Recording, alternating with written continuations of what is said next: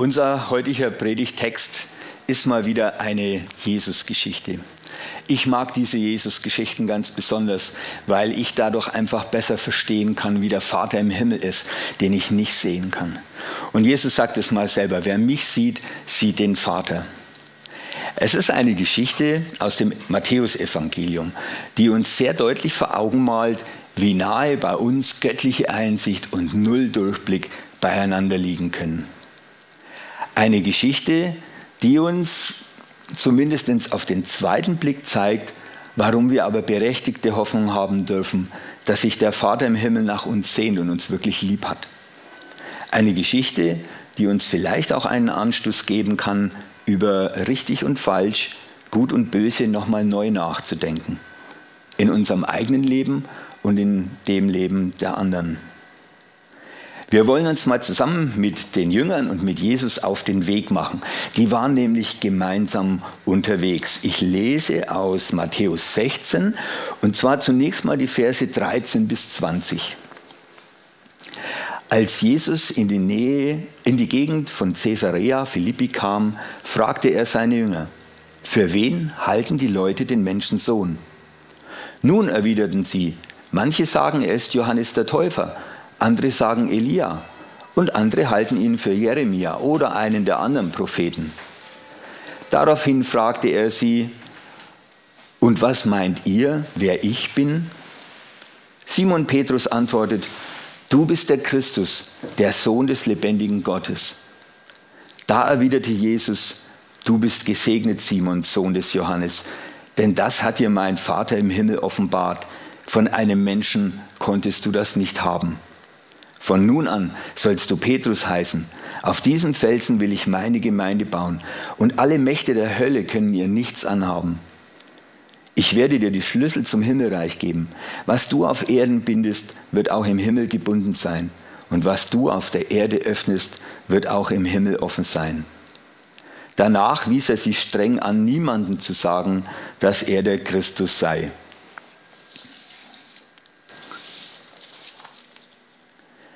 Es gibt zweifelsohne sehr, sehr viel Interessantes in dieser Geschichte, über das es sich lohnen würde nachzudenken. Und es gibt jede Menge Fragen, die da auftauchen und die eigentlich nach Antworten suchen. Aber ich möchte heute unseren Blick allein auf, ein, auf das Geschehen zwischen dem Petrus und dem Jesus richten. Jesus fragt zunächst seine Jünger, für wen die Leute den Menschensohn halten. Und danach fragt er seine Jünger ganz persönlich, was meint ihr, wer ich bin? Und der Petrus, der hat darauf eine Antwort, zumindest, ist, äh, zumindest ist die in der Bibel überliefert, vielleicht hatten die anderen keine, ich weiß es nicht, aber sei es drum, der haut mal so eine richtig steile Antwort raus. Du bist der Christus, sagt er, der Sohn des lebendigen Gottes. Die Juden haben auf einen Messias gewartet, auf Christus, den Gesalbten. Da könnte man jetzt davon ausgehen, dass der Petrus das wusste und eben jetzt persönlich zu der Ansicht gekommen ist, dass Jesus dieser Christus ist. Aber dann kommt noch eine Aussage. Du bist der Sohn des lebendigen Gottes. Jesus erwidert darauf, du bist gesegnet, Simon, Sohn des Johannes, denn das hat dir mein Vater im Himmel offenbart. Von einem Menschen konntest du das nicht haben. Offensichtlich ist es mit dieser Erkenntnis nicht so wie mit einer naturwissenschaftlichen Beobachtung oder einer logischen Überlegung, die sich eben, wenn man richtig nachdenkt, konsequenter, in konsequenter Weise ergibt. Petrus hat diese Schlussfolgerung nicht aus den Wundern oder den Lehren gezogen, die er bisher von Jesus schon erlebt oder gehört hat, sondern Gott hat sie ihm offenbart. Ich denke, wir können ne-, annehmen oder sagen, dass der Heilige Geist Petrus diese Erkenntnis geschenkt hat. Und das ist, glaube ich, bis heute so. Man kann Geschichte studieren, man kann sich damit beschäftigen, ähm, mit der Weltgeschichte, was da alles passiert ist. Und damit zu der Einsicht kommen, dass Jesus einer der bedeutendsten und prägendsten Personen der Weltgeschichte war. Das würden wahrscheinlich auch viele bejahen. Aber gewiss zu sein, dass er der Sohn Gottes ist, ist immer etwas, was von Gott selbst herkommt. Und Jesus nennt den Petrus deshalb gesegnet oder selig, Also allein diese Erkenntnis macht den Petrus selig. Petrus bekennt, wer Jesus ist. Und Jesus bekennt daraufhin, wer Petrus ist. Ich werde darauf nachher noch weiter eingehen, möchte aber jetzt schon mal zu dem zweiten Textabschnitt kommen, der sich direkt anschließt. Er steht allerdings in einem anderen äh, Abschnitt und äh, von daher liest man das oft auch nicht so direkt zusammen. Ich lese euch das mal vor. Von da an sprach Jesus ganz offen mit seinen Jüngern darüber, dass er nach Jerusalem gehen muss und was ihn dort erwartet. Er würde durch die Hand der Ältesten, der obersten Priester und Schriftgelehrten vieles erleiden müssen. Er würde getötet werden und am dritten Tag von den Toten auferstehen. Doch Petrus nahm ihn beiseite und bedrängte ihn. Das darf nicht sein, Herr, sagte er. Das darf auf keinen Fall geschehen. Jesus drehte sich zu Petrus um und sagte, Geh weg von mir, Satan. Du willst mich in die Falle locken. Du siehst die Augen, äh, du siehst die Dinge mit den Augen der Menschen und nicht, wie Gott sie sieht.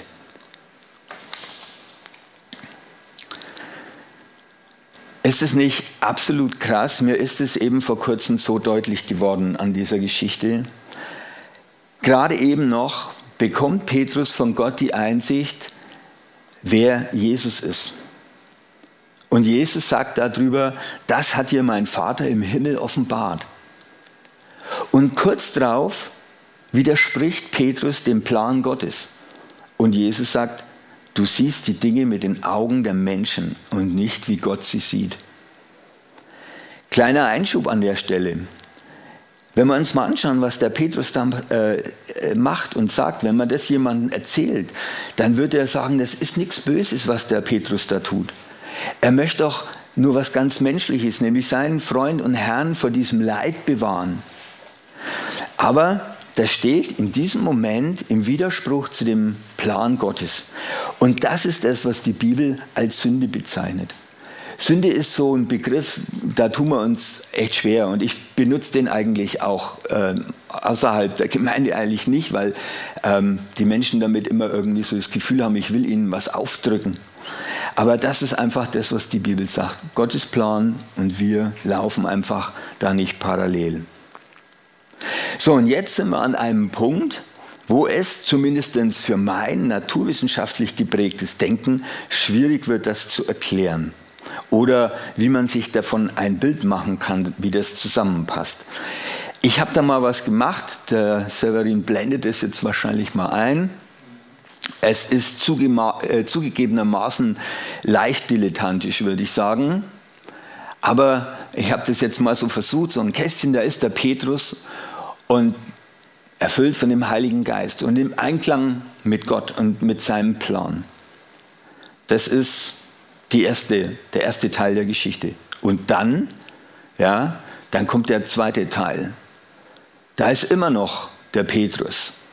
Aber jetzt ist da Sünde und ihr wisst jetzt, was ich damit meine. Nicht, dass er jetzt wirklich was Böses getan hat, aber es ist Sünde. Und jetzt seht ihr, mir ist nichts Besseres eingefallen, als diesen Heiligen Geist so, ja, nicht mehr so ganz knallig da durchkommen zu lassen. Aber ich kann euch das nicht erklären. Wie ist es denn nun wirklich? Ist er weg? Ist er da? Ähm, besucht er uns nur manchmal? Oder wie verhält sich damit? Danke, den kannst du da rausnehmen. Diejenigen, die für ein paar Wochen die Predigtreihe über den Jakobusbrief verfolgt haben, die können sich vielleicht auch noch daran erinnern. Da haben wir gehört, dass wir durch Christus eine neue Kreatur sind, geschaffen zu allen guten Werken. Und trotzdem liegen wir so oft falsch. Andreas hat damals gesagt, dass er diesen Widerspruch, dieses Dilemma, in dem wir da stecken, nicht auflösen kann. Und jetzt komme ich. Ja, ich habe wirklich drüber nachgedacht. Ich war mit dem Wenny ein Bierchen trinken, das mache ich manchmal vor Predigten, weil das immer sehr erhellend ist. Und jetzt kann ich euch sagen, ich kann es auch nicht auflösen. Das ist jetzt zwar irgendwie schade, aber in meinem Beruf geht es mir manchmal ähnlich. Ich untersuche technische Schadensfälle. Und gern würde ich natürlich immer genau klären, warum es zu dem Schaden gekommen ist, wie der abgelaufen ist und warum. Manchmal kann ich das aber nicht. Entweder weil mein Fachwissen tatsächlich nicht ausreicht oder weil ich einfach nicht genügend Informationen aus dem Schadensbild gewinnen kann oder Hintergrundinformationen habe. Ich fand es früher immer ganz schlimm. Aber mittlerweile ähm, versuche ich einfach herauszuarbeiten oder abzuleiten, was wir trotzdem ähm, an Ergebnissen haben und was wir trotzdem gelernt haben aus der Geschichte oder lernen können und wie wir dann mit diesem Problem, mit diesem Schaden umgehen, um ihn vielleicht zu vermeiden. Man nennt es dann so im allgemeinen Sprachgebrauch die sogenannte pragmatische Lösung. Und genauso ist es hier.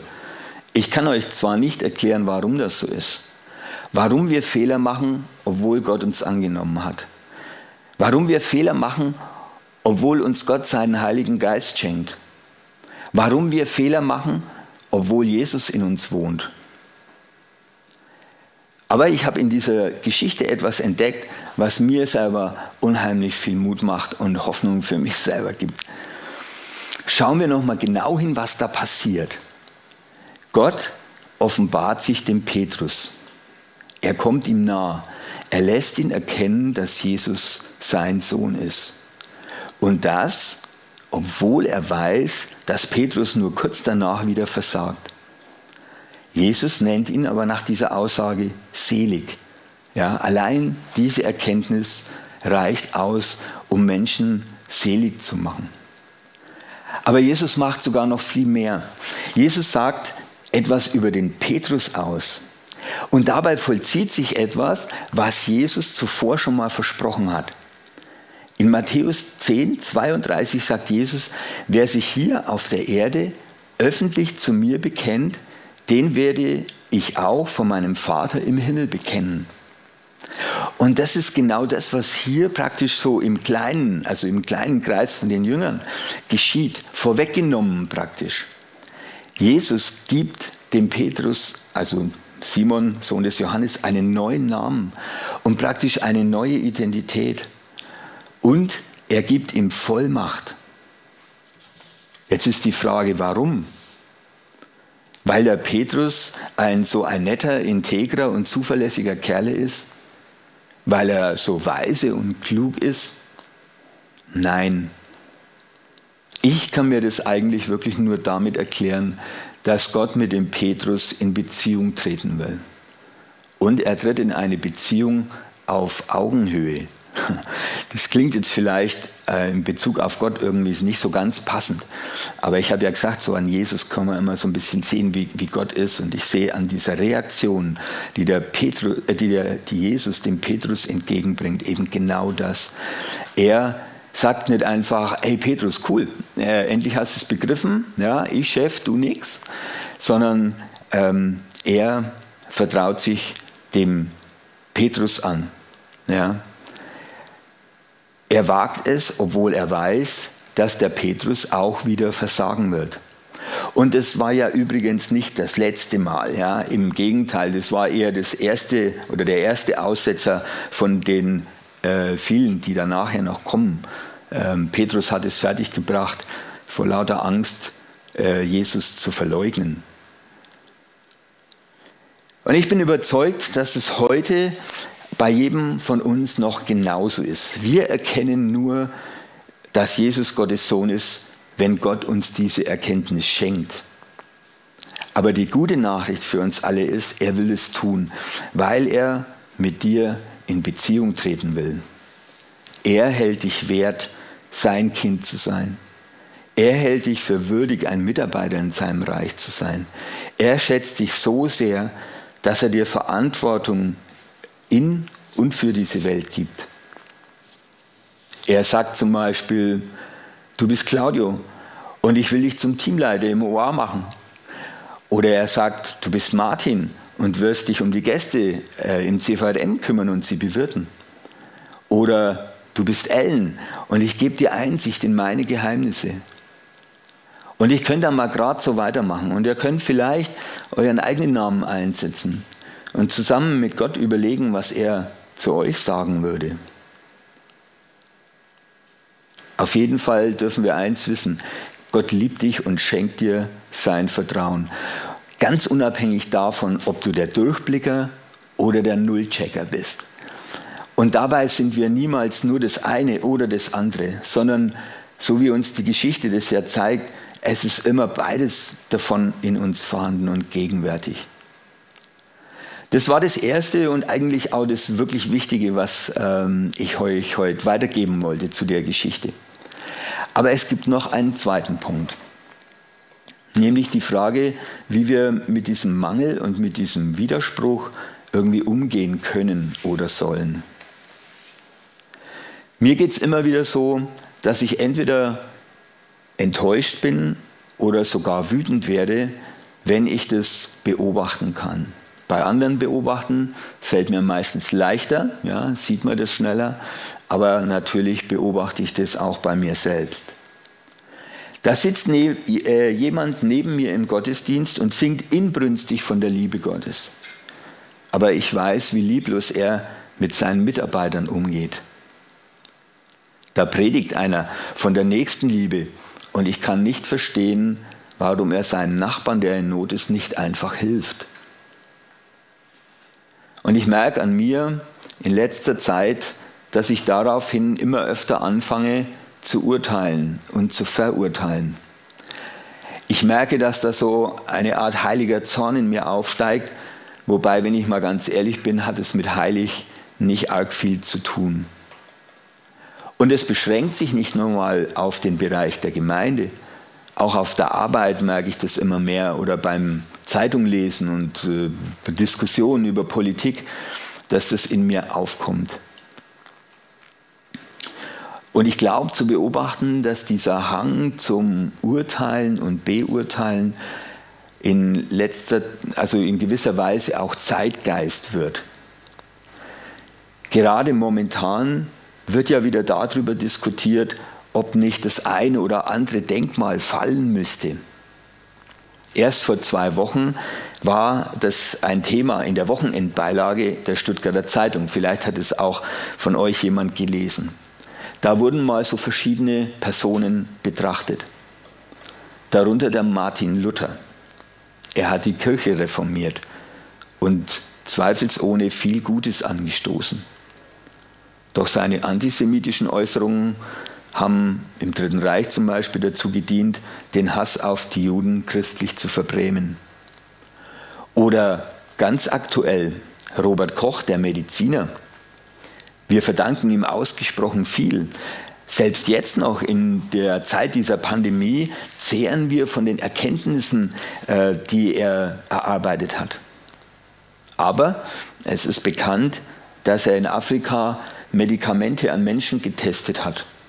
Und zwar, obwohl er wusste, dass diese Medikamente heftige Nebenwirkungen haben. Und ja, so gab es auch zahlreiche Todesopfer unter den Probanden. Da stellt sich jetzt die Frage, sind die beiden nun verehrenswürdig oder verachtenswürdig? Und plötzlich habe ich einen neuen Blick auf ein Gleichnis von Jesus bekommen, das mir bislang eigentlich nicht viel gesagt hat und das mir auch nicht viel bedeutet hat. Es ist das Gleichnis vom Unkraut im Acker. Ich lese mal Matthäus 13, die Verse 24 bis 29. Jesus erzählte noch ein anderes Gleichnis. Das Himmelreich ist vergleichbar mit einem Bauern, der gutes Saatgut auf sein Feld säte.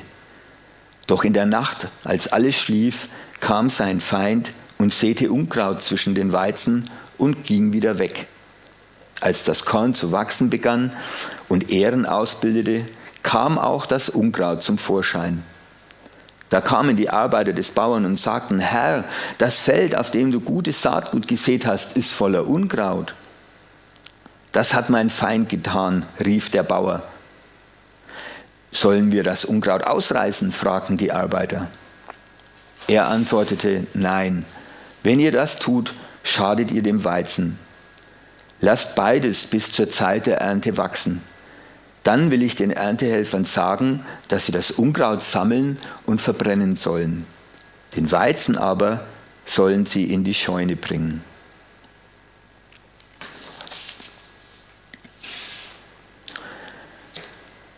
Ich glaube, Gott will uns damit zeigen, dass wir nicht entscheiden sollen, dass es nicht unsere Aufgabe ist, was Unkraut ist und was Weizen.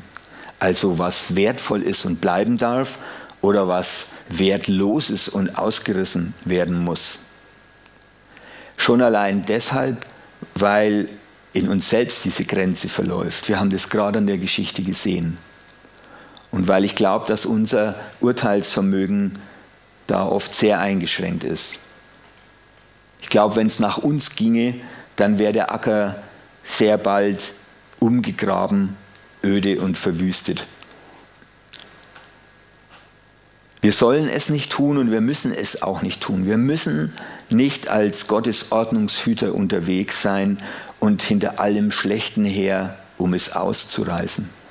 Ich glaube, immer da, wo Menschen das getan haben, ähm, war das eine schlimme Zeit. Wir können es Gott überlassen. Gott wird zu seiner Zeit entscheiden, was wert ist, erhalten zu bleiben und was nicht. Und ich glaube, dass es immer besser ist, in die Hand Gottes zu fallen, als unter die Hand der Menschen. Petrus zumindest hätte es vermutlich nicht so weit gebracht, wenn ich zu entscheiden gehabt hätte. Und so können wir das Urteil über andere getrost Gott überlassen. Also nicht nur das Urteil über andere Gott überlassen, sondern auch das Urteil über uns selbst. Wir, wir sollen und wir dürfen andere und uns selber achten. Aus dem einfachen Grund, weil wir das in dieser Geschichte sehen, weil Gott uns achtet, weil er uns für wert hält. Und wir dürfen uns auch andere Menschen zum Vorbild nehmen. Aber wir sollten uns vielleicht reiflich überlegen, ob wir Menschen auf einen Sockel stellen, ob wir ihnen ein Denkmal bauen. Denn wie schnell sind wir dabei, sie wieder vom Sockel runterzureißen, wenn wir irgendeinen dunklen Fleck finden. Und wir würden einen dunklen Fleck finden. Ich bin froh, dass ihr nicht alle meine dunklen Flecken seht. Und ich glaube, das wäre eine erbarmungslose Welt, in der wir da unterwegs wären. Und das möchte Gott nicht. Ich habe noch eine kleine aktuelle Geschichte. Da geht es noch nicht mal über, um, um moralisch gut und böse, schlecht und falsch oder sowas, sondern es ist die Geschichte von André Schürle. Jeder, der so ein bisschen was mit Fußball am Hut hat, kennt André Schürle. André Schürle hat die entscheidende Flanke geschlagen im Endspiel 2014 ja, gegen Argentinien. Und äh, der Mario Götze konnte diese geniale Flanke äh, verwenden und den Ball in dem argentinischen Tor versenken. Und wir waren Weltmeister. Obercool. Dieser André Schürle beendet jetzt mit 29 Jahren seine Karriere. Und wie er so durchblicken lässt, ist er ähm, ausgebrannt und, und verletzt. Ich lese ein Stück da aus der Zeitung.